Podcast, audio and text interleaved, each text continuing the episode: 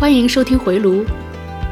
上期聊了一下我在新加坡上 EMBA 课的情况，后来那个 segment 结束后，我选择多在新加坡待了几天，见见这里的朋友，顺便呢也录了两期采访。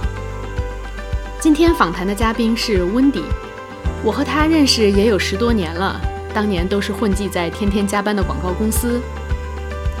后来温迪去美国读了 MBA，毕业后进入医疗领域做 marketing，先后在洛杉矶、上海和北京工作过。去年夏天，他被猎头挖来新加坡做一个美资医疗企业的亚太区的 senior director，职场道路逐渐走上人生巅峰。今天我们就来聊聊温蒂的开挂人生，以及他这一年多对新加坡的感受。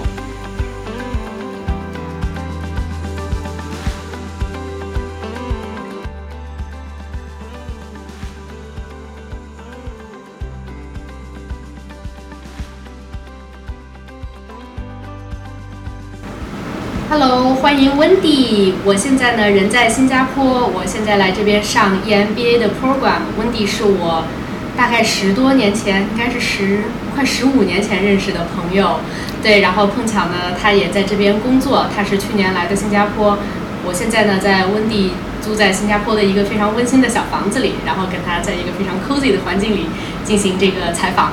啊，温迪先跟大家打个招呼吧。Hello Hello，大家好，今天也是特别开心，我们能在这么多年之后再次相聚啊，感觉大家变化不大，所以也是很开心的。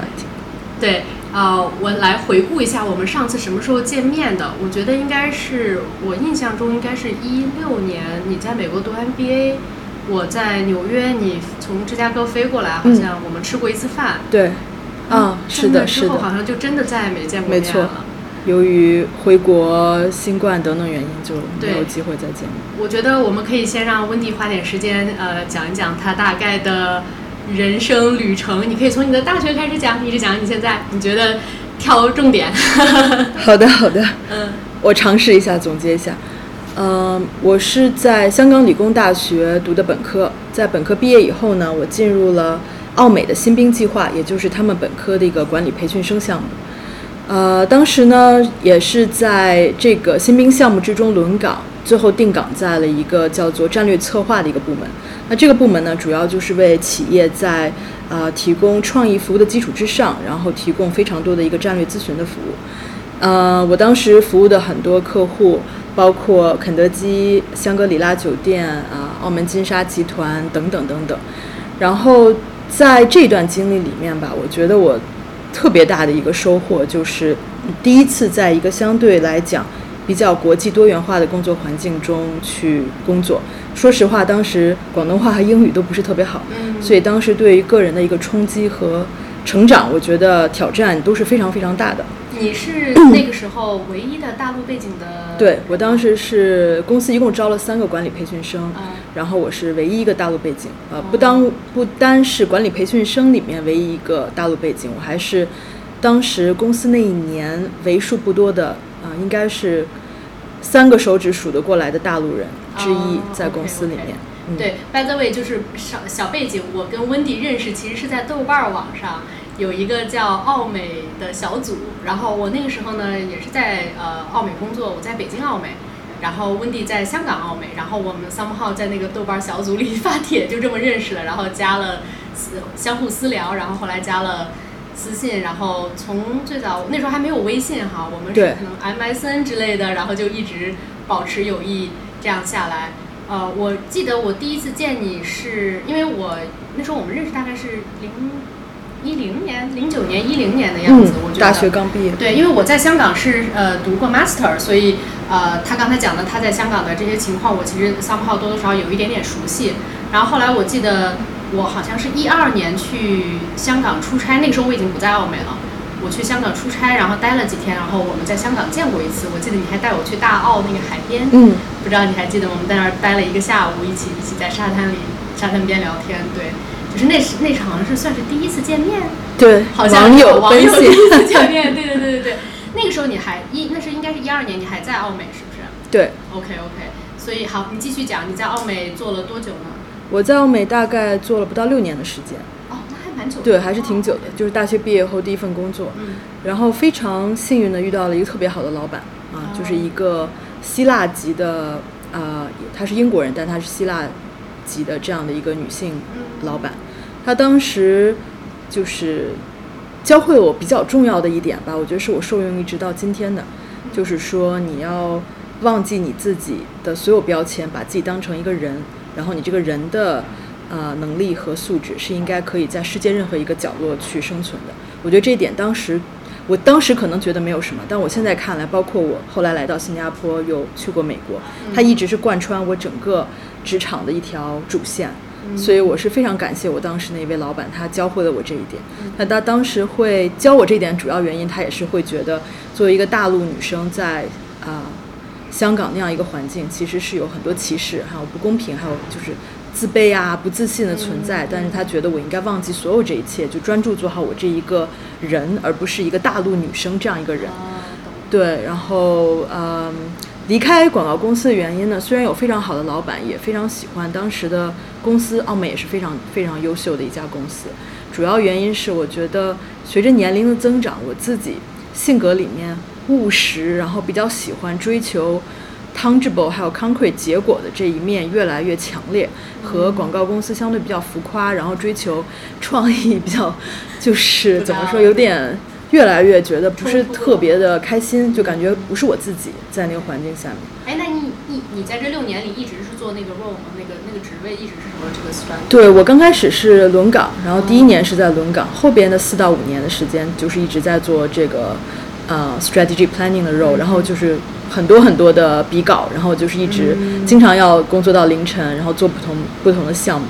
但是我会觉得，就是你可能付出了非常多，但是你最终也只是落地在一个给到客户的一个可能做的非常 fancy 的 video，或者是就是一个 print ad，就是它其实并没有说那么实际的一个结果的产出吧，嗯，就会觉得不是很喜欢。嗯。所以当时再加上，呃，从小家里对我的规划也是一定要去美国读书，这件事情一定要完成，哦。就是他一定要在某个年龄阶段之前是要就结束这个这个 task，所以当时也就觉得那不如我再去美国读一个 MBA 这样，嗯。嗯，然后也很幸运的拿到了 Kellogg 的 offer 吧，所以我在 Northwestern 度过了很也是很宝贵的两年时间，完成了嗯 MBA full time 的项目。后来嗯，在在一五到一五到一七年所以在17一七年的时候完成了这个 full time 的项目。你当时想去读 MBA 的时候，你嗯对你就是 after MBA 的这个 career 大概有一个什么样的计划吗？你会觉得现在呃，嗯就是要去这个 healthcare 领域吗？这是你之前就想好的呢，还是在 MBA 过程中你慢慢觉得这是一个方向你想做的？其实我当时是想要去 corporate，啊、但是我并没有说具体到某一个行业，然后也是当时机缘巧合吧，嗯，就是广告公司做甲方做久了想去，哎做做乙方方做久久了，想去甲甲方，对，是的，当时初衷是这样一个初衷，嗯但是呃，这一点也是我自己后来总结下来，我觉得其实可能很多人在进入 MBA 之前，嗯，有些人会有非常强的规划，那有些人相对来讲就没有那么清晰的规划，但是呃，很多人在求职的时候会追求一个风潮，就是我一定要去 consulting，我要去 tech，、哦或者是我要去呃对但是我自己的建议，包括我之前还回到 MBA 做过两次职业的那个就 recruitment 的活动，我做过分享，也是当时给到很多学弟学妹的建议，就是职场的选择一定不能是一个 fashion，因为你你你人这一辈子，你的很多重大决定，它一定不能是在一个追求某一个 trend 的情况之下去做的。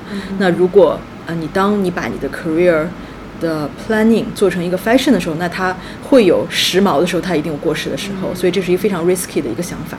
所以我当时还是相对来讲没有受到大环境特别大的影响，就包括所有人都在找 tech 的时候，我其实对 tech，因为我知道我自己从小学过 programming，我一直就是这方面没有什么天分，所以我觉得还是比较忠于自己，没有再往这个方向去找工作，更多是就想要往 tech 就是 sorry corporate 方面去去看吧。然后最后也是比较顺利的拿到了 corporate offer，去到了当时美国一个。算是一个比较大的，它不是专注于 healthcare，healthcare 是它各种行业板块的其中一个部分。它就是它有非常多，包括环保，然后包括呃工业等等，就是各各个行业组成的一个大的集团的呃呃，怎么说呢？算是他的一个总经理培训项目吧，叫做 General Management 的 Development Program。就是说，你在这个项目里面六年，然后会去到不同的呃 business unit，然后呃理论上讲还会去到不同的国家，然后直到你六年以后可以做到一个呃 B 就是一个 BU 的 GM 的一个 role 吧。所以说是很好哎。当时进入到了这样的一个项目里面，然后刚好我的第一个轮岗的。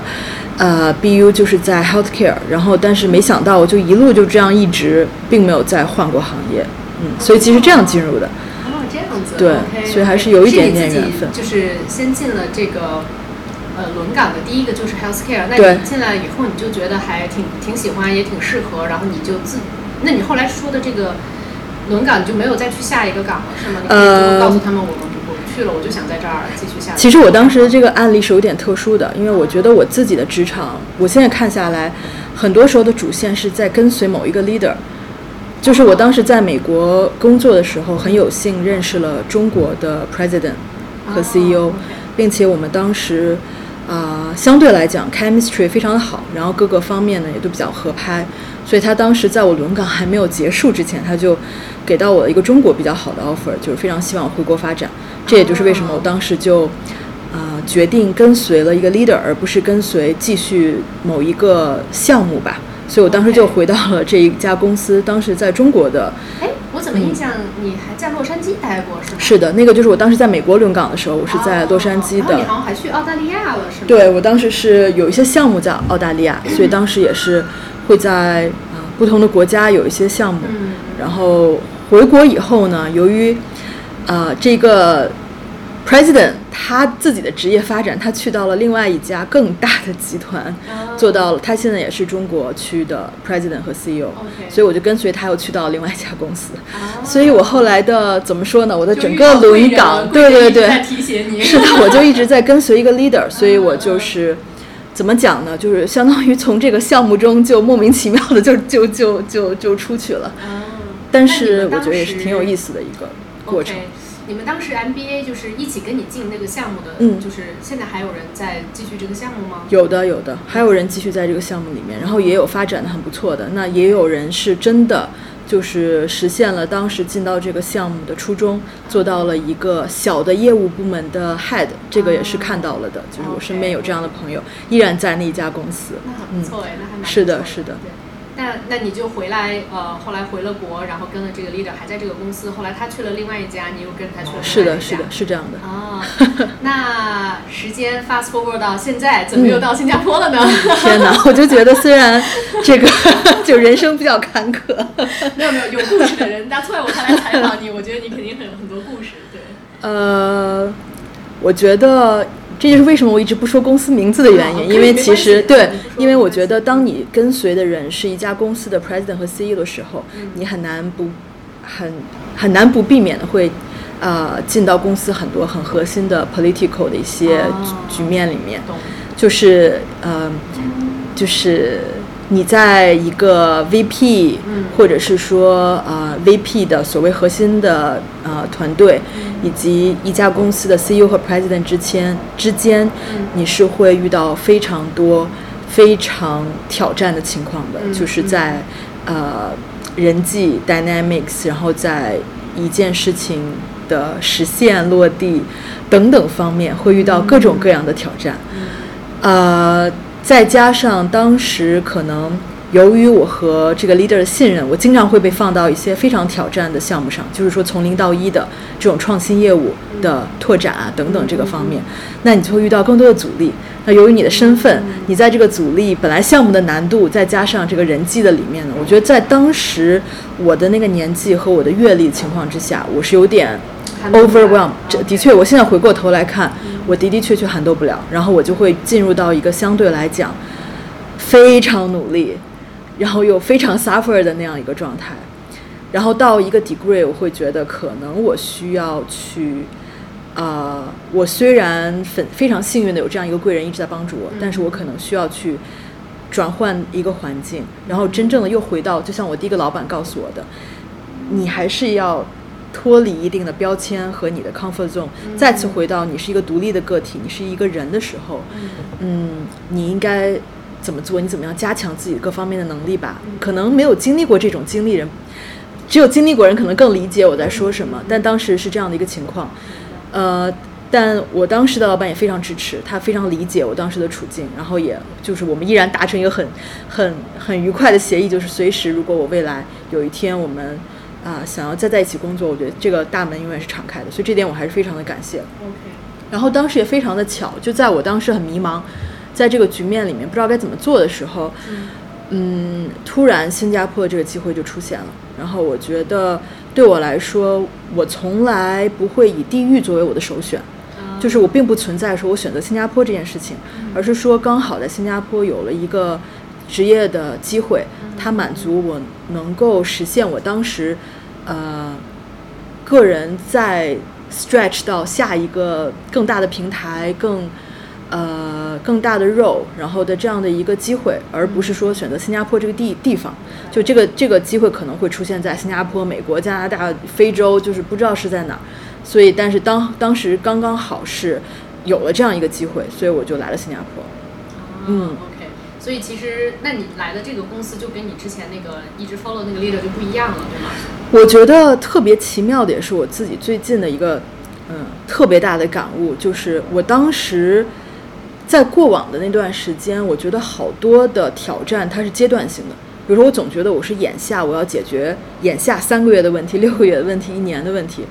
可是我现在的这个机会让我突然把这些东西都串起来了，因为它是可能，它虽然是呃还在同一个行业，是临近的一一个公司，差不多规模。但是我负责的领域可能从以前就是一个 product platform 变成现在是三个 product platform，然后可能有传统的产品，有比较创新的产品，然后也有发展中国家，也有就是 develop market，因为它是呃除中国以外整个 APEC 的十二个国家的市场，所以说对我来说，呃，无论是从团队的大小，然后产品的复杂性，再加上呃文化呀，然后你嗯。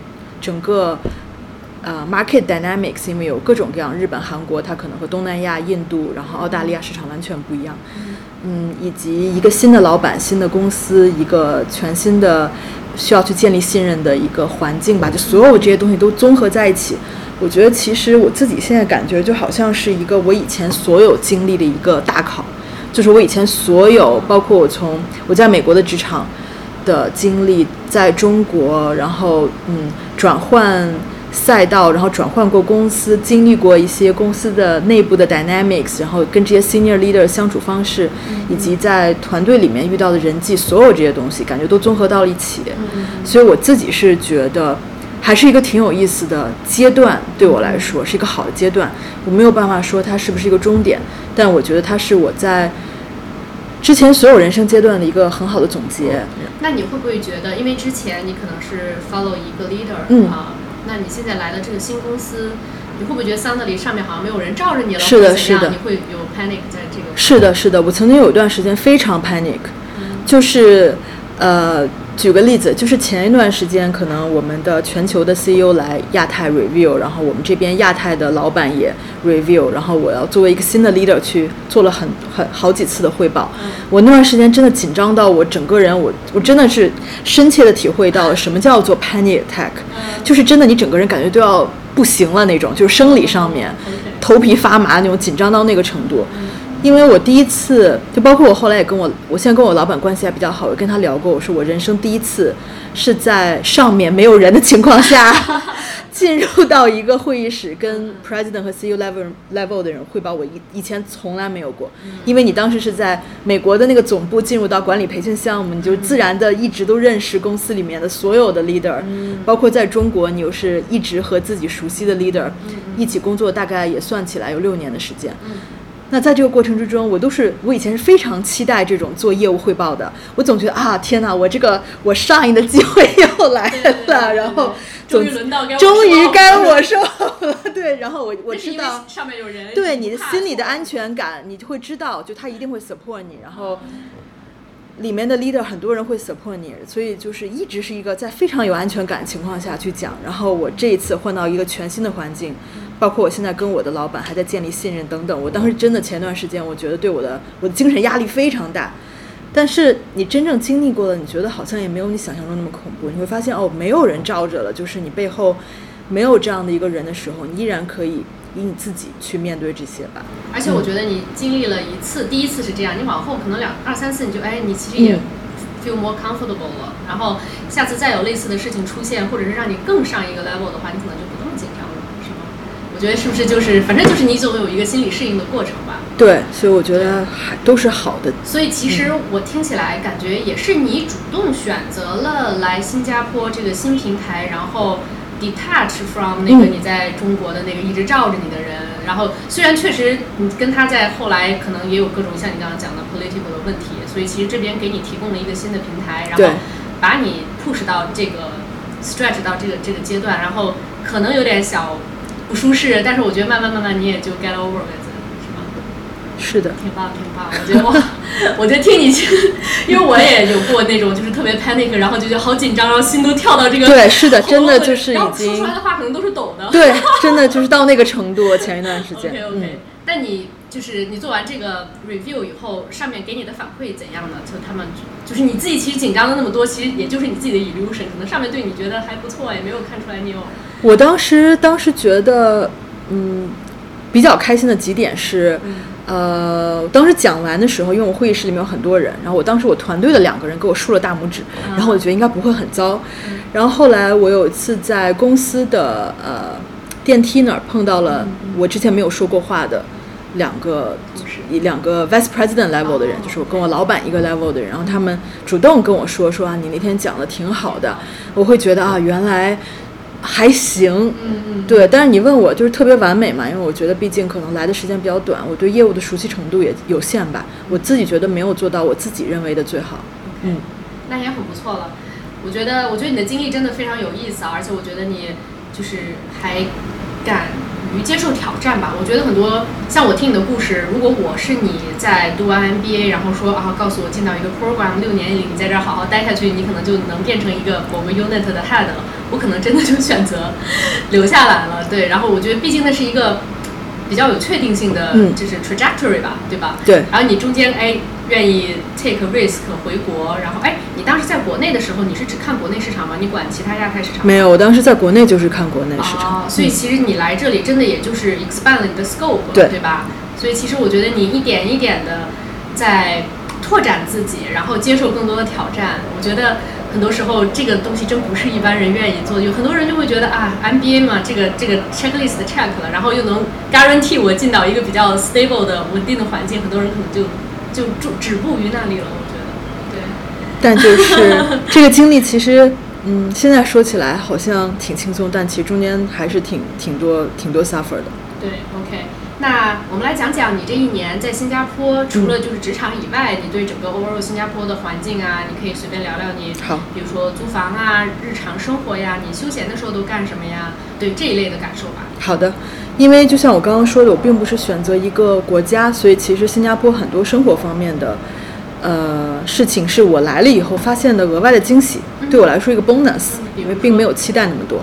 比如说我自己觉得，呃，首先可能我自己是一个比较喜欢户外运动的人，啊。就是我比较喜欢 hiking，嗯。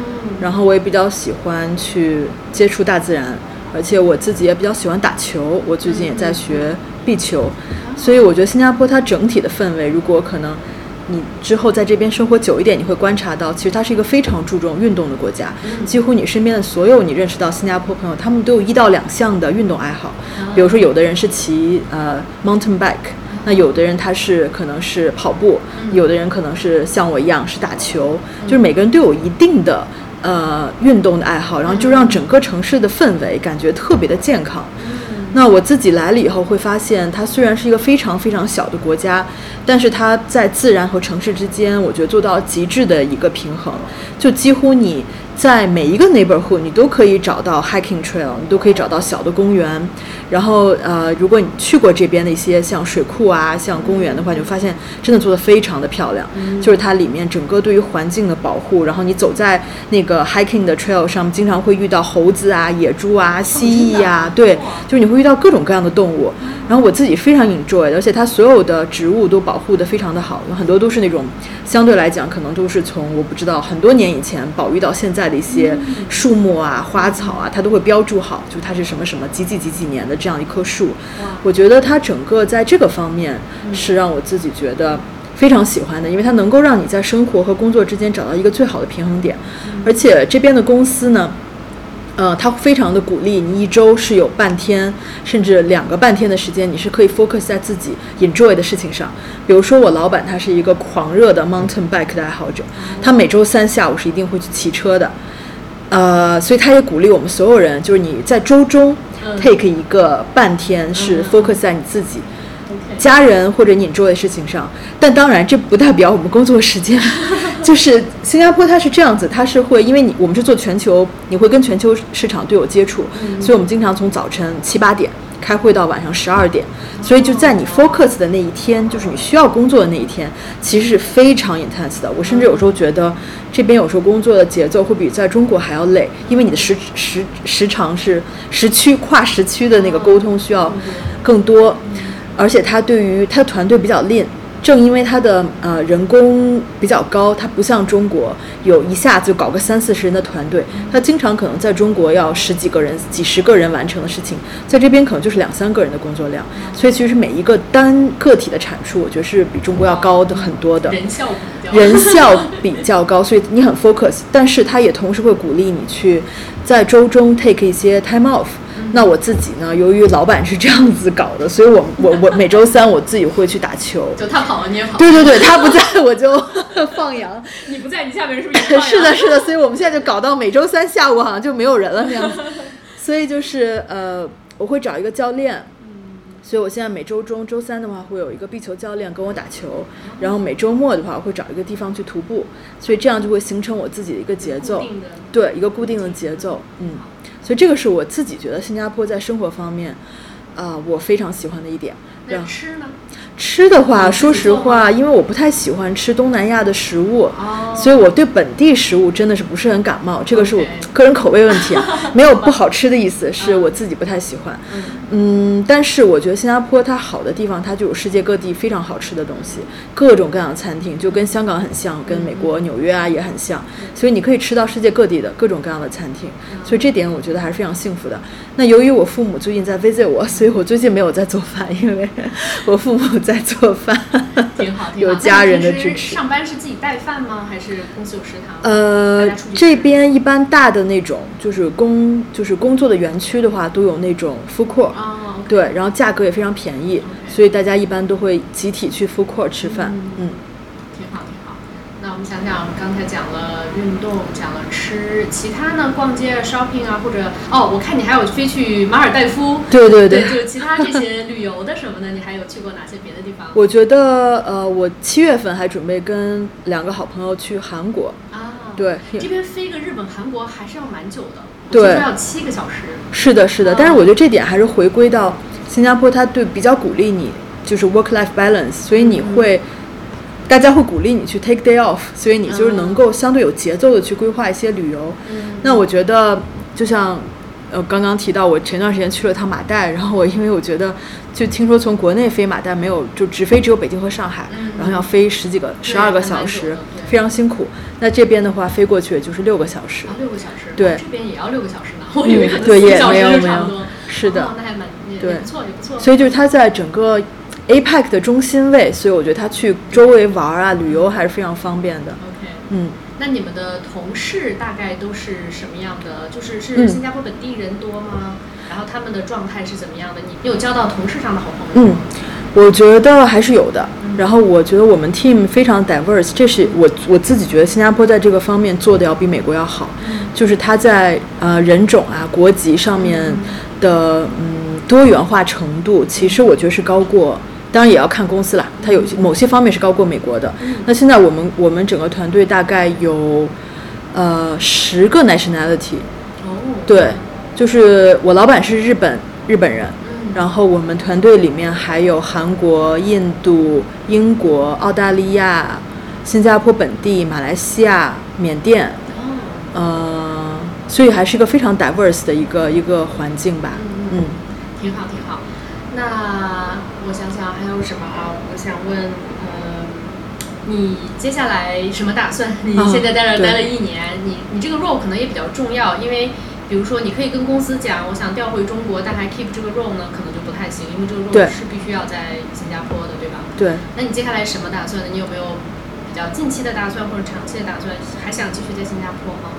我觉得我自己，我我我我自己一直都觉得人人这辈子很难做长远的计划，嗯特别是我们这代人，就是跟可能上一辈职场是非常不一样的。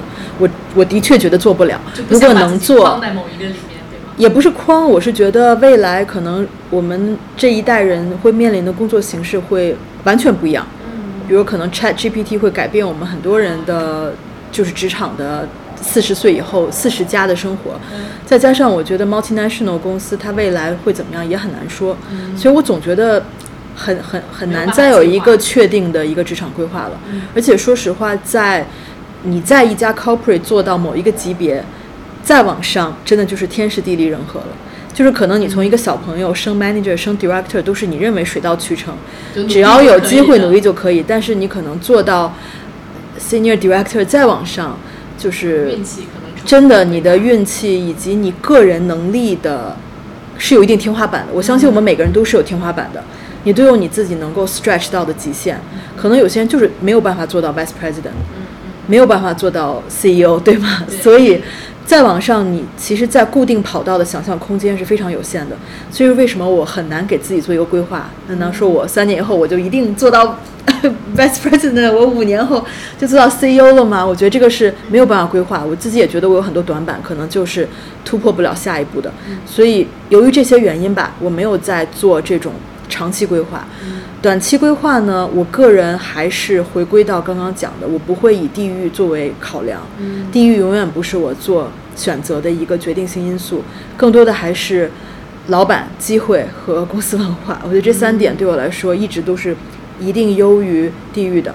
所以你其实还是蛮 open 的。如果嗯对，马上又有猎头来找你说，哎，又有一个好机会让你去澳大利亚，你可能也是的觉得 assess 了一下，发现这个机会确实也不错，你可能也会走？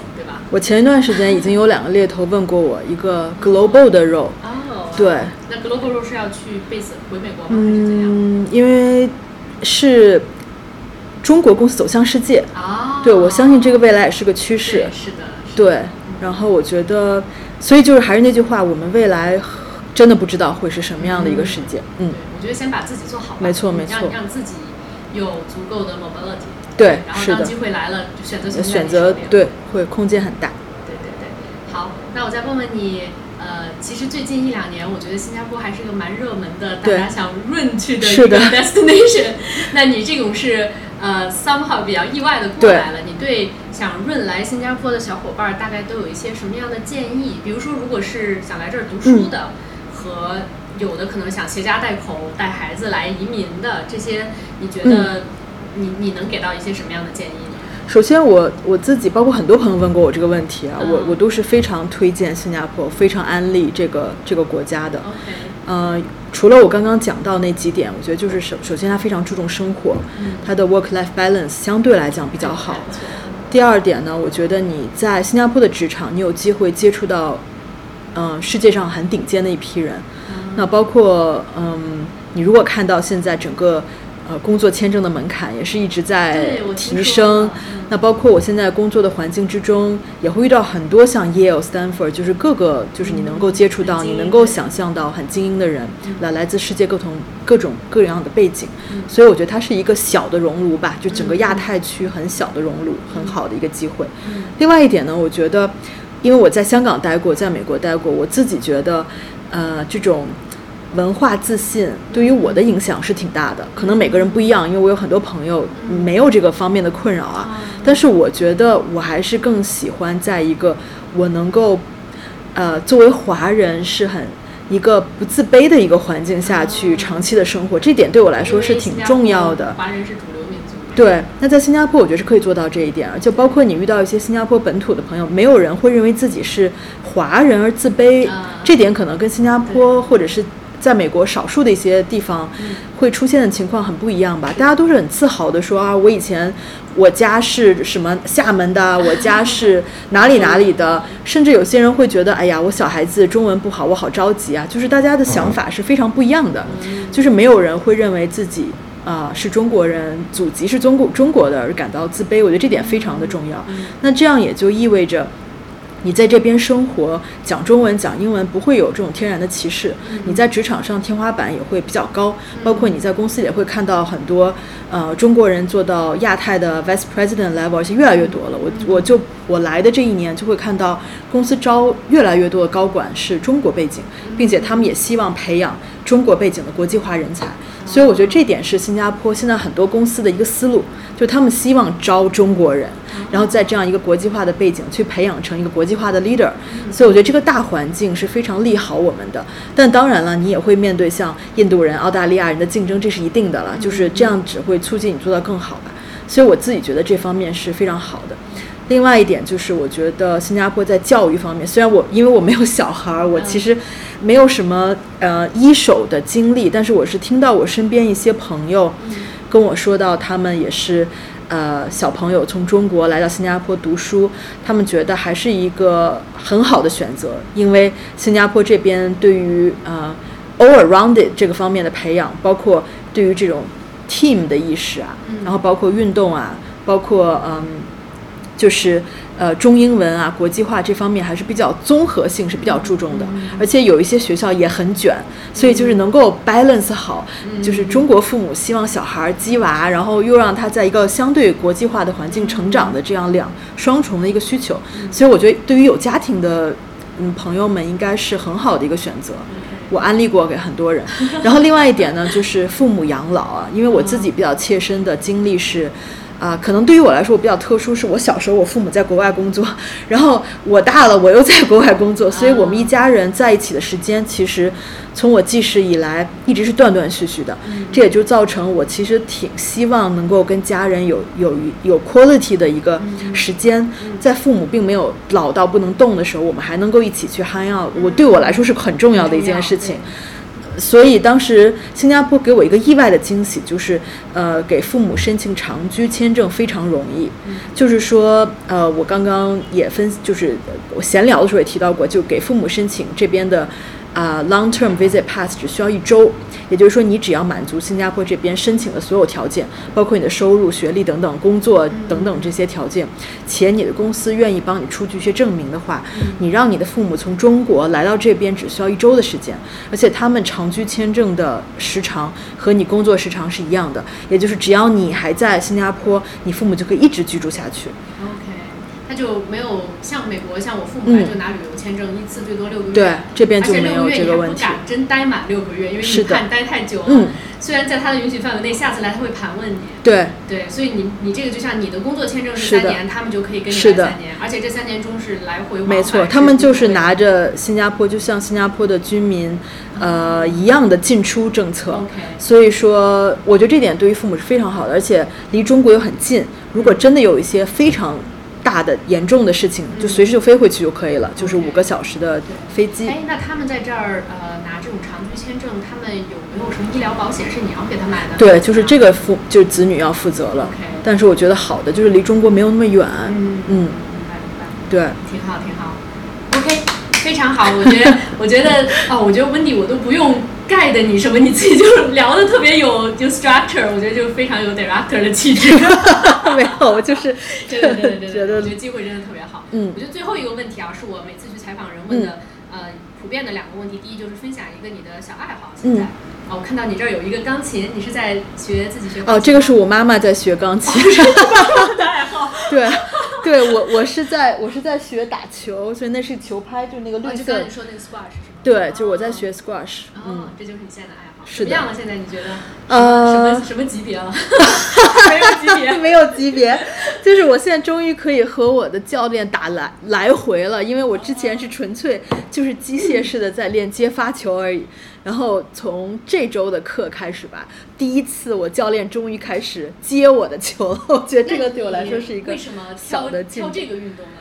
因为我我觉得每个人不太一样，我其实尝试过很多运动，然后我发现像瑜伽呀、跳舞这种女孩子一般比较喜欢的运动，我是实在是没有办法，因为我自己好像天生就不是很协调，就是我的四肢 就这方面的这一类需要四肢协调。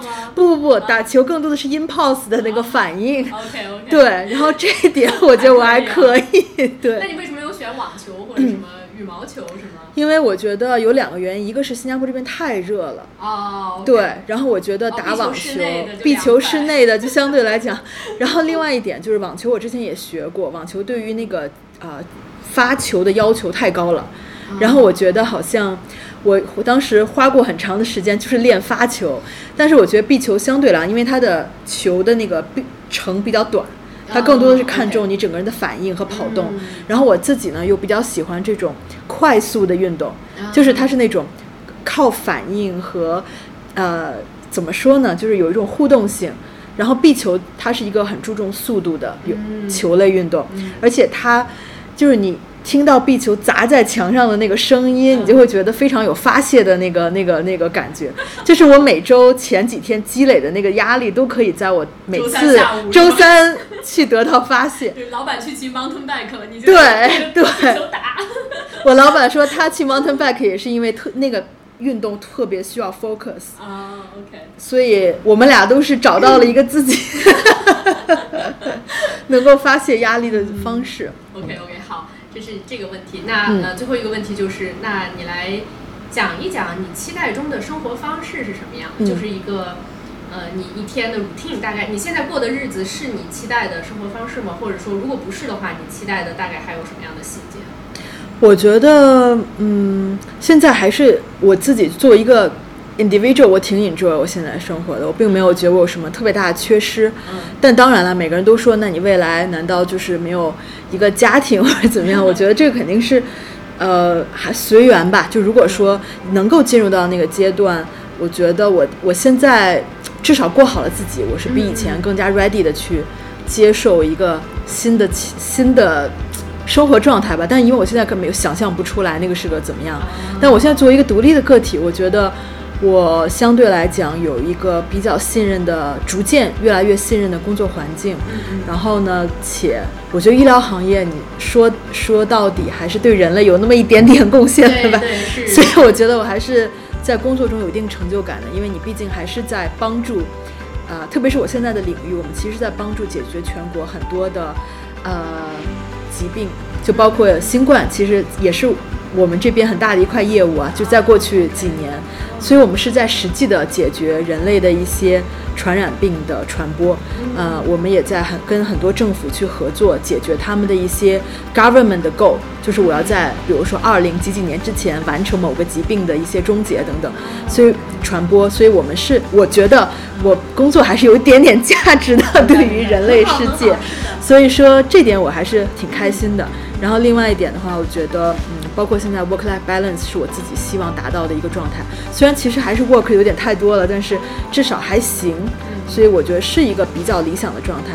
但当然了，就是未来会有些什么样的可能性也不知道，就走一步看一步。嗯，非常好，非常好，讲的 瞎聊，谢谢谢谢，感谢有这样的机会，感谢感谢。好，那我们今天就录到这里啦。好的，好，感谢温迪。那好的，知道下次还有什么机会见？哦，我明天其实还会再来新加坡。嗯，五月我这个课就是会来两次新加坡。好，到时候我们可以再 review。好，没问题。欢迎你回上海，我们也可以一起去。好的，嗯，谢谢你。好，好，拜拜，拜拜。嗯。